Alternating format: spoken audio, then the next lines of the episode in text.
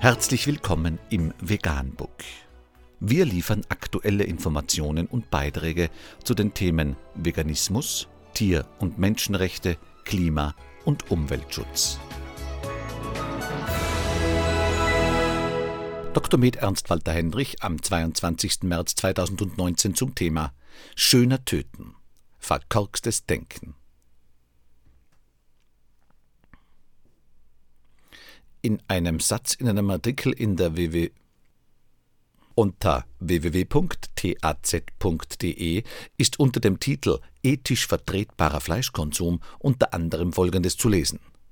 Der Schütze legt mit einem Gewehr an und zielt auf den Kopf. Die Kugel soll direkt ins Hirn treffen. Er tötet alle zwei Wochen ein Rind. Verbraucher, die viel Wert aufs Tierwohl legen, finden hier eine Alternative zu Schlachthöfen.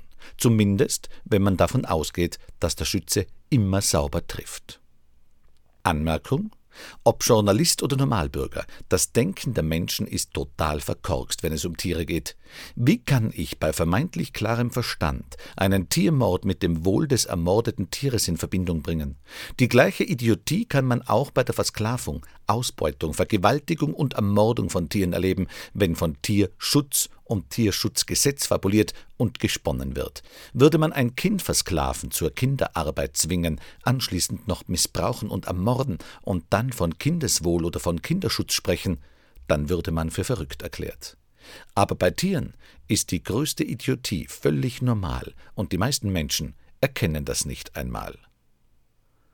Der ganze Artikel ist zu lesen unter www.taz.de.